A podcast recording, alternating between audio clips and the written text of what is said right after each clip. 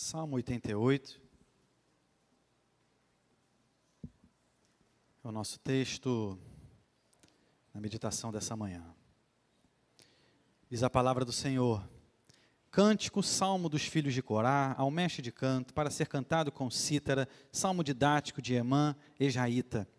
Ó Senhor, Deus da minha salvação, dia e noite clamo diante de ti.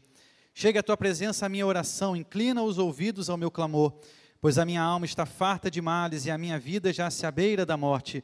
Sou contado com os que baixam a cova, sou como um homem sem força, atirado entre os mortos, como os feridos de morte que jazem na sepultura, dos quais já não te lembras, são desamparados de tuas mãos. Puseste-me na mais profunda cova, nos lugares tenebrosos, nos abismos. Sobre mim pesa a tua ira, tu me abates com todas as tuas ondas. Apartaste de mim os meus conhecidos e me fizeste objeto de abominação para com eles. Estou preso e não vejo como sair. Os meus olhos desfalecem de aflição. Dia após dia venho clamando a ti, Senhor, e te levanto as minhas mãos. Mostrarás tu prodígios aos mortos, ou os finados se levantarão para te louvar? Será referida a tua bondade na sepultura, a tua fidelidade nos abismos? Acaso nas trevas se manifestam as tuas maravilhas e a tua justiça na terra do esquecimento? Mas eu, Senhor, clamo a ti por socorro, e antemanhã já se antecipa diante de ti a minha oração. Porque rejeita, Senhor, a minha alma e ocultas de mim o rosto. Ando aflito e prestes a expirar desde moço. Sob o peso dos teus terrores estou desorientado. Por sobre mim passaram as tuas iras, os teus terrores deram cabo de mim. Eles me rodeiam como água de contínuo, há um tempo me circundam. Para longe de mim afastaste amigo e companheiro, os meus conhecidos são trevas. Oremos mais uma vez, irmãos. Querido Deus, obrigado, Pai. Obrigado porque aqui nesse tempo nós já nos confessamos, nós já entregamos dízimos em ofertas, nós já te louvamos, cantamos ao teu nome, nós já ouvimos aqui testemunhos, oramos uns pelos outros, participamos, Deus, da tua mesa, a mesa da tua comunhão, e agora, Pai, estamos aqui, prontos a ouvir a tua voz. Fale conosco, Deus, dirija, Deus, conduza-nos, Pai. Orienta-nos de maneira que possamos sair daqui fortalecidos, edificados em Ti e que essa palavra, Deus, não retorne vazia, mas inunde, preencha os nossos corações em Cristo Jesus, nosso Senhor e Salvador. Amém. Irmãos, hoje nós vamos falar então sobre um homem chamado Emã, o autor desse salmo de número 88. Ele era da família de Zerá, por isso que então aqui ele é chamado de Israelita, no Antigo Testamento ele é assim chamado ele foi considerado um dos homens mais sábios ali no reino de Salomão, primeiro livro dos reis, capítulo 4, vai falar isso ali no verso 31. Ele era um levita e também foi chamado de o cantor, e filho de Joel, o primeiro livro das crônicas, no capítulo 6, no verso 33, vai nos dar essa informação que não só ele era filho de Joel, mas também neto de Samuel. E esse Salmo 88, queridos, é um salmo de lamento um salmo que expressa um profundo sentimento agora de angústia, de dor, de aflição. Emã, ele escreve esse salmo como um salmo didático, como consta ali, como lemos na nossa subscrição. Ou seja, um salmo para o ensino. O seu objetivo era ensinar a confiança em Deus, a perseverança na oração, mesmo em meio aos mais profundos sofrimentos. E esse salmo, ele então é adaptado e agora utilizado pelos filhos de Corá ali e cantado então no templo ao som da cítara. Diferentemente de outros salmos de lamento, esse salmo ele não apresenta, na verdade, esperança alguma. Não vemos nenhuma luz no fim do túnel, mas o tempo todo, Emã, ele trata aqui da sua angústia, da sua dor, da sua aflição, do seu desespero, e o salmo termina então com a expressão trevas. Os outros salmos ainda trazem algum tipo de palavra de esperança, mas esse salmo 88 não. Por isso que ele é tido como o salmo mais triste da Bíblia, justamente por esse caráter melancólico, sem qualquer esperança ao seu final. E aqui Emã ele se derrama intensamente diante de Deus. Não sabemos exatamente qual era aqui a causa desse sofrimento, mas sabemos que não era pecado, porque quando o salmo de lamento ele é causado por pecado, geralmente há algum tipo ali de pedido, alguma expressão de perdão e também de arrependimento. Mas nós não encontramos isso aqui nesse salmo. Emã, ele apresenta a sua angústia, a sua dor, mas em nenhum momento ele pede então perdão por alguma coisa. O que sabemos é que ele sofre desde a sua infância. O verso 15 nos mostra isso.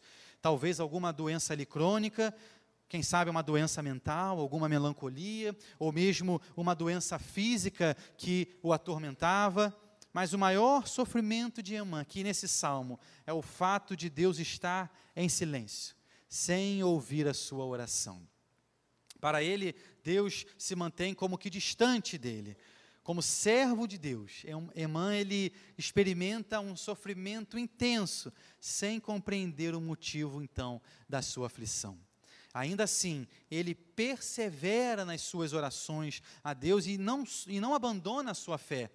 Nem todas as histórias, queridas, têm um, um final feliz, mas isso não significa que o Senhor tenha nos abandonado. Nessa experiência de Emã, registrada aqui nesse Salmo 88, nós podemos observar pelo menos quatro instruções a serem seguidas para quando os problemas chegarem e as nossas orações parecerem, então, não estarem sendo respondidas pelo nosso Deus. A primeira orientação que o nosso texto nos coloca está aí, nos versos 1 e 2. Veja comigo, por gentileza, na sua Bíblia. Buscar ao Senhor pela fé.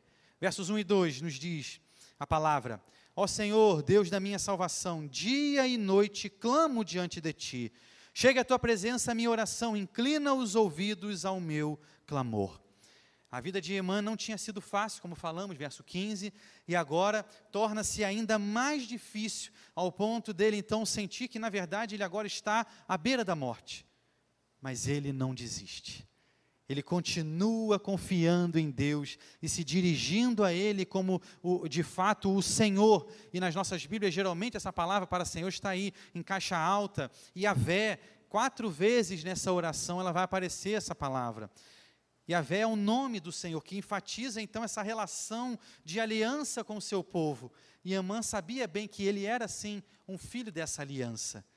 No verso primeiro, então, encontramos a expressão Deus da minha salvação.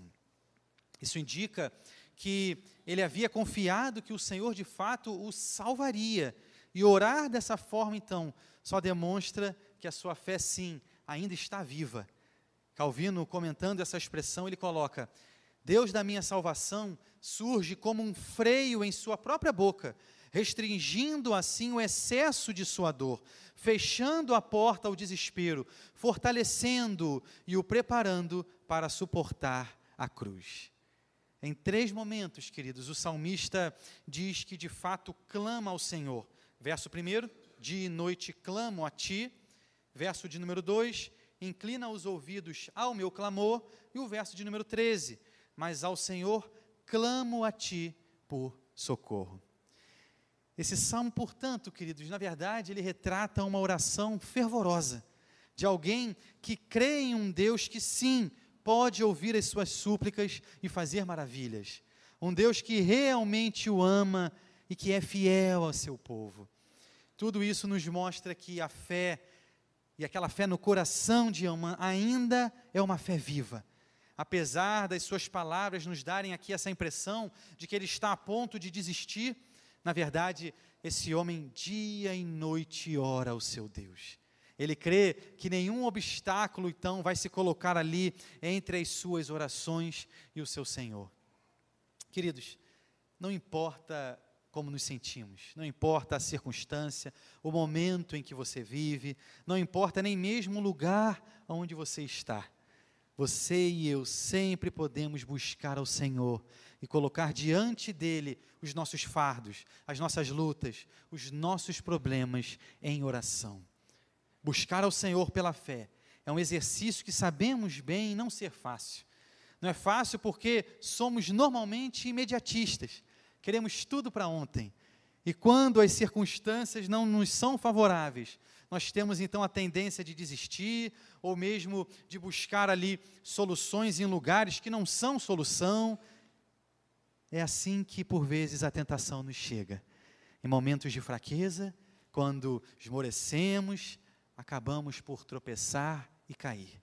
O que vemos aqui, em nosso primeiro ponto, é que nós precisamos buscar ao Senhor em oração pela fé, crendo que Ele é o Deus soberano, que tem todo o poder, toda a autoridade, domínio sobre tudo e todos.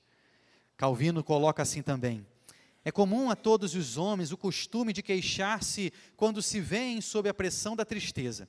Porém, outra coisa é derramar seus gemidos diante de Deus.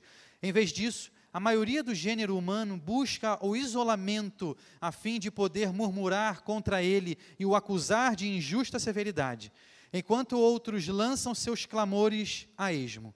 Daí deduzirmos ser uma virtude rara por Deus diante de nossos olhos, a fim de que possamos apresentar-lhe nossas orações.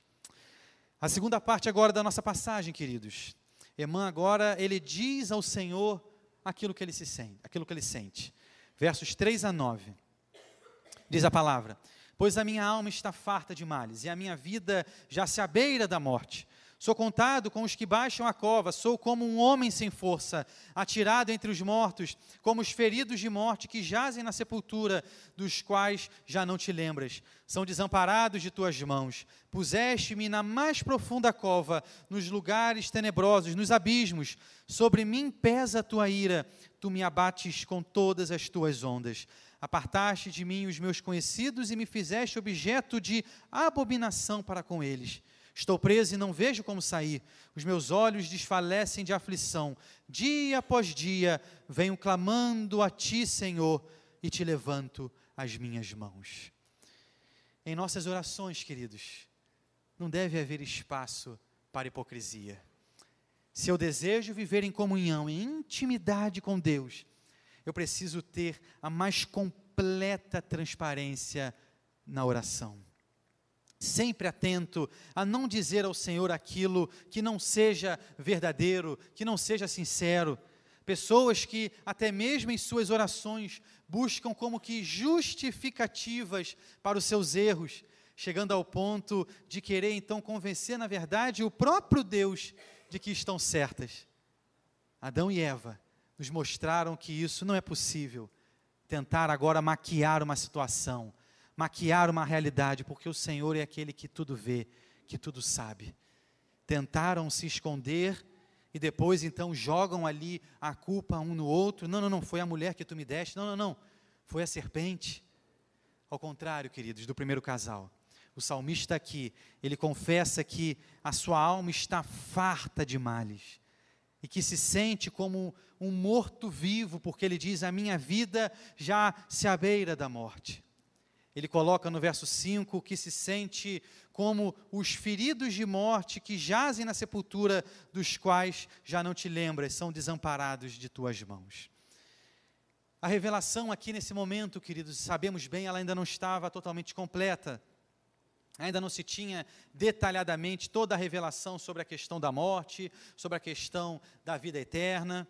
Ele aqui não tem mais forças e se sente, na verdade, abandonado pelo Senhor.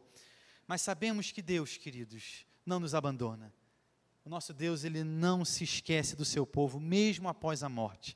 Deus não deixa de se importar com os seus.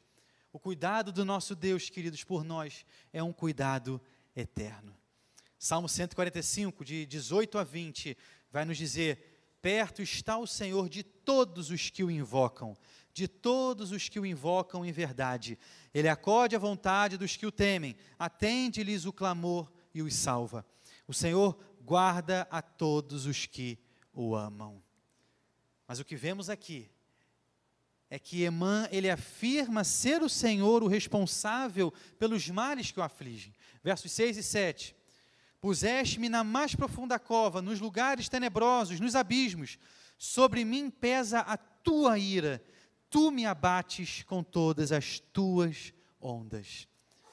Foi a própria mão do Senhor, queridos, quem colocou Emã ali, na cova, no túmulo, e a ira de Deus flui sobre ele como as ondas do mar. Esse quadro dessas ondas indo e vindo sobre ele é como se descrevesse um grande dilúvio de problemas que então ali se avolumam sobre a sua vida. Assim, ele agora externaliza o que ele sente, o que ele tem vivido, as suas aflições, as suas angústias. Mais uma vez, nós observamos a importância de nos firmarmos em uma vida de oração ante as tempestades que nos chegam. Calvino usa até uma expressão muito interessante aqui.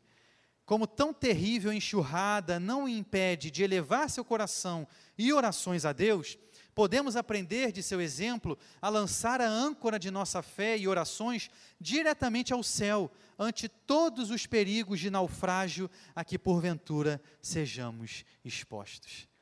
Versos 8 e 9. Apartaste de mim os meus conhecidos e me fizeste objeto de abominação para com eles. Estou preso e não vejo como sair. Os meus olhos desfalecem de aflição. Dia após dia, venho clamando a Ti, Senhor, e te levanto as minhas mãos.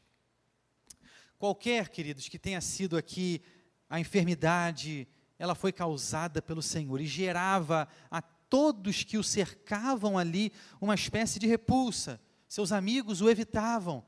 Ou seja, Emã, ele vivia uma vida solitária e sente como não só as pessoas, mas o seu Deus o tivesse abandonado. Afirma ser como que um prisioneiro sem qualquer esperança de escapar. Esse quadro que em um primeiro momento nos parece ser tão trágico, nos mostra alguém que mesmo fragilizado pelas dores, pela enfermidade, não deixa de levar ao Senhor a sua oração. Não andeis ansiosos de coisa alguma, em tudo, porém, sejam conhecidas diante de Deus as vossas petições pela oração, pela súplica, com ações de graças. É o que Paulo nos coloca em Filipenses 4, verso 6. Irmã, aqui, apesar de tudo que tem vivido, de tudo que tem passado, ele se abre, ele se expõe, ele faz conhecidas todas as suas dores a Deus em oração. A terceira parte do nosso texto, queridos. Emã, então, agora ele vai defender a sua causa perante o Senhor. Versos 10 a 14. Diz o texto: Mostrarás tu prodígios aos mortos, ou os finados se levantarão para te louvar? Será referida a tua bondade na sepultura, a tua fidelidade nos abismos? Acaso nas trevas se manifestam as tuas maravilhas e a tua justiça na terra do esquecimento? Mas eu, Senhor, clamo a ti por socorro, e antemanhã já se antecipa diante de ti a minha oração. Porque rejeitas, Senhor, a minha alma e ocultas de mim o rosto. O salmista aqui, queridos, ele argumenta com Deus, afirmando que sua morte, na verdade, privará Deus de uma grande oportunidade de demonstrar o seu poder, a sua glória, colocadas aqui no nosso texto como maravilhas e justiça. Ou seja, que serventia teria Emã para o Senhor se estivesse agora no mundo dos mortos? O salmista ele quer servir ao Senhor na terra dos vivos e por isso ele então defende aqui agora a sua causa, demonstrando que quem já morreu não poderá fazer aquilo que ele deseja fazer. Percebemos aqui nessa terceira parte, queridos, que essa é a oração de alguém que quer, na verdade, ir além com o Senhor. Emã, ele tem vivido dias difíceis, duros, lutas muito intensas, essa enfermidade que aqui o consome, e ele expõe ao Senhor tudo o que está no seu coração, mas notamos que ele deseja de fato é louvar, adorar ao seu Deus, dar testemunho do Senhor. E ele pergunta nos versos 10 e 11 se os mortos eles se levantam para louvar a Deus e se eles falam da bondade, da fidelidade do Senhor. Ou seja, Emã é alguém que deseja servir ao Senhor, deseja ser usado por Deus como um verdadeiro canal da sua graça. Alguém que entendeu que viver para o Senhor não é viver para si mesmo, mas sim viver também para o outro, dando testemunho, anunciando, amando, sendo a mão do Senhor onde quer que o Senhor o leve. Esse é o desejo do salmista e deve ser o nosso também. Como por vezes, queridos, nos pegamos em orações que falam tão somente a nosso respeito, Senhor, eu quero isso. Senhor, o desejo do meu coração é esse. Mas como também, queridos, é importante contemplarmos os outros nas nossas orações. Como cristãos, precisamos olhar também para o outro e orarmos ao Senhor para que nos use também em benefício do nosso irmão, das pessoas que nos cercam. O salmista coloca no verso 13 que logo de manhã ele já está ali, orando ao Senhor. Mesmo em meio a tantas lutas, ele permanece em oração. Ele defende a sua causa perante o Senhor, uma defesa de alguém que deseja, sim, servir mais e melhor ao seu Deus. A quarta parte agora da nossa passagem, queridos, encontra-se no verso de número 15, de 15 a 18. Talvez a parte mais difícil para todos nós, esperar pela resposta do Senhor. Veja comigo, por gentileza. Ando aflito e prestes a expirar desde moço. Sob o peso dos teus terrores estou desorientado. Por sobre mim passaram as tuas iras, os teus terrores deram cabo de mim. Eles me rodeiam como água de contínuo, há um tempo me circundam. Para longe de mim afastaste amigo e companheiro, os meus conhecidos são trevas. Como dissemos no início, não sabemos exatamente qual foi essa aflição que a manteve, ainda na sua juventude, mas é triste pensar que ele sofria todos os dias e o dia todo nem sequer conseguia se lembrar de uma época em que desfrutasse ali de plena, de boa saúde. A ira de Deus então pesou sobre ele, de modo que ele está quase que se afogando naquelas águas e não há ninguém para salvá-lo. Ele está sozinho. Ele acaba se escondendo dos olhos daqueles que observam o seu constante sofrimento. Assim como os amigos de Jó. Pode ser até que esses amigos dele dissessem: deve ter sido um pecado grave para que o Senhor então o afligisse dessa forma. Mas ele continua orando, buscando socorro em Deus. Em Jó, capítulo 13, verso 15, a nova versão internacional traz assim: Embora ele me mate, ainda assim esperarei nele. Salmo 27, 13 e 14 nos fala: Eu creio que verei a bondade do Senhor na terra dos viventes. Espera pelo Senhor, tem bom ânimo e fortifique-se o teu coração. Espera, pois, pelo Senhor. Esse é um exercício, queridos, por vezes tão difícil para nós. Esperar no Senhor só é possível àqueles que entendem que a resposta certa dos lábios vem do Senhor. Esperar no Senhor é para aqueles que entendem que essa resposta pode não ser exatamente a resposta que gostaríamos de ter, por isso é tão difícil, mas extremamente necessário para a nossa espiritualidade, para a nossa fé, para a nossa vida em comunhão com o Senhor. Chegamos à nossa conclusão, queridos. Aprendemos com o salmista, portanto, a buscar o Senhor pela fé. Também aprendemos a dizer ao Senhor como nos sentimos, abrindo os nossos corações, nos derramando na Sua presença aprendemos a defender a nossa causa diante dele e aprendemos a esperar pela resposta do Senhor, independente das circunstâncias que vivemos. Apesar de ali isolado do auxílio dos outros, Emã ainda foi capaz de chamar a Deus como seu Salvador. É aqui, queridos, aonde repousa, portanto, toda a esperança desse salmo. Em dias em que não há luz, mas trevas, o cristão ele precisa caminhar confiando em Deus. Isaías 50, verso 10, nos diz assim: Quem há entre vós que tema ao Senhor e que ouça a voz do seu servo? Aquele que andou em trevas sem nenhuma luz, confie em um nome do Senhor e se firme sobre o seu Deus. Essa palavra de Isaías, queridos, é tal como uma promessa. Aquele que vive sua vida seguindo os ensinos do servo do Senhor, não mais andará em trevas, mas caminhará na luz.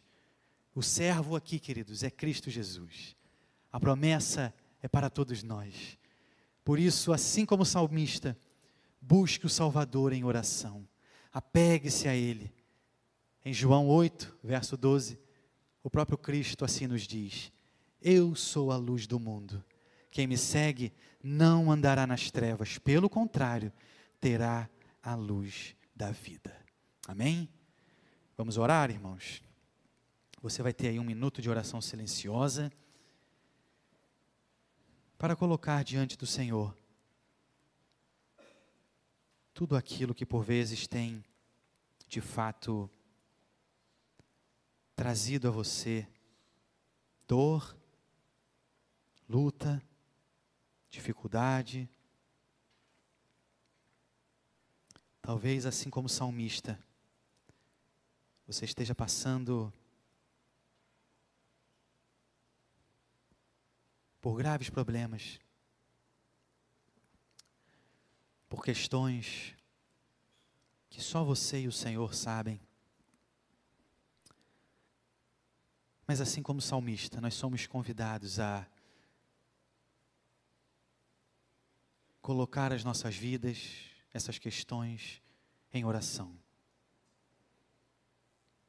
Como por vezes a nossa rotina, o nosso dia, nos rouba o tempo precioso de intimidade, de comunhão com o nosso Deus em oração. Aproveite esse tempo. Ore ao Senhor, rogando, Senhor, que eu de fato seja um homem, seja uma mulher de oração que eu verdadeiramente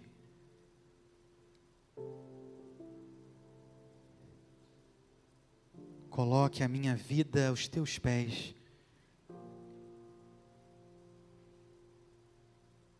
Quem sabe você é alguém que precisa sim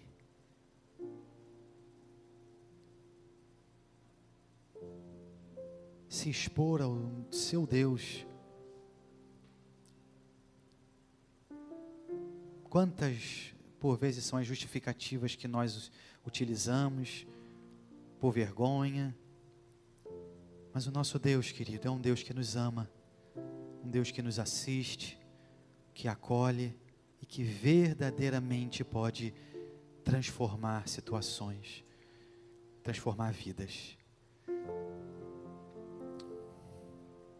Querido Deus, teu povo aqui, Pai, se coloca na tua presença,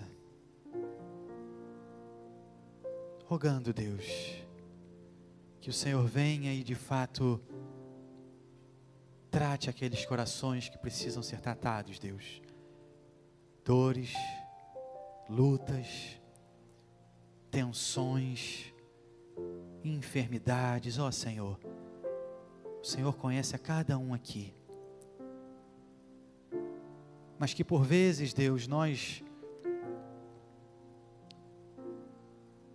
deixamos de orar,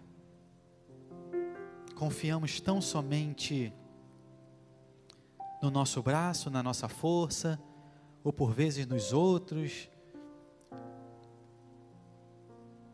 e nos esquecemos, Deus, de assim como o salmista nos derramar na tua presença, dobrar os nossos joelhos, como já foi colocado aqui nesse culto, entrarmos no nosso quarto,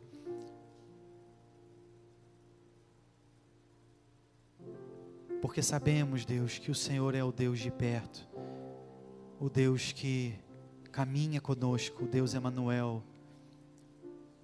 Portanto, Pai, fortaleça a nossa fé a nossa comunhão contigo. Em Cristo Jesus, nosso Senhor, é que nós te oramos. Amém.